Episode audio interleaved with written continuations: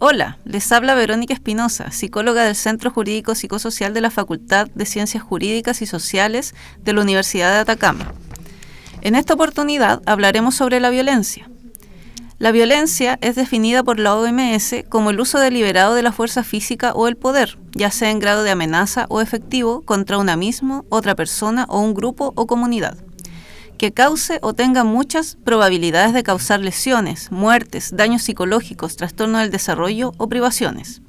De todos los actos de violencia, una preocupación especial nos genera la violencia contra la mujer, que es definida como todo acto de violencia de género que resulte o pueda tener como resultado un daño físico, sexual o psicológico para la mujer, inclusive las amenazas de tales actos, la coacción o la privación arbitraria de libertad, tanto si se produce en la vida pública como en la privada. Además, la violencia contra la mujer se puede dar en un contexto de pareja, la que es definida como la violencia infligida por pareja, que es una de las formas más comunes de violencia contra la mujer e incluye maltrato físico, sexual o emocional y comportamientos controladores por un compañero íntimo.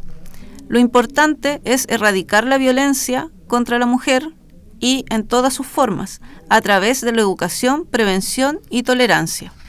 Si tienes dudas al respecto, búscanos en el Instagram cjps-uda o escríbenos al correo centrojurídico.psicosocial.uda.cl.